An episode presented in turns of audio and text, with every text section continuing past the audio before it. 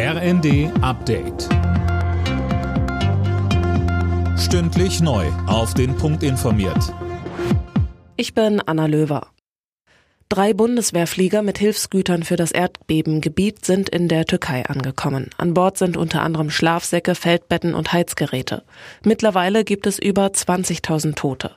Vor allem für Kinder ist die aktuelle Lage katastrophal, sagt Florian Westphal von der Kinderrechtsorganisation Save the Children. Gebäude und somit natürlich auch wichtige Infrastruktur wie Schulen und Krankenhäuser würden zerstört. Viele Kinder müssen in Autos oder im Freien übernachten. Und infolge des Erdbebens können Kinder natürlich außerdem von ihren Familien getrennt werden. Und dadurch werden sie noch einem höheren Risiko für Missbrauch und Hunger ausgesetzt.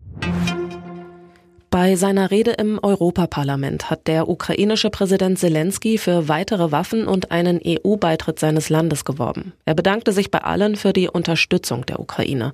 Parlamentspräsidentin Metzola sprach von einem historischen Tag für Europa und rief die Länder dazu auf, Kampfjets an Kiew zu liefern.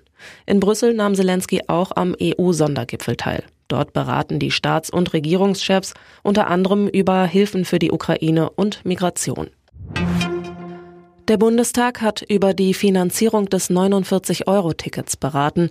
SPD-Vertreter sprachen von einem historischen Tag, weil es die Mobilität verändere. Die Opposition beklagte dagegen Mängel im Gesetz und unfaire Bedingungen für Verkehrsbetriebe auf dem Land.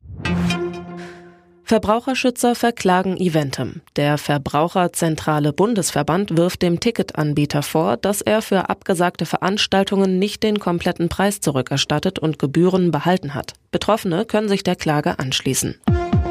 Alle Nachrichten auf rnd.de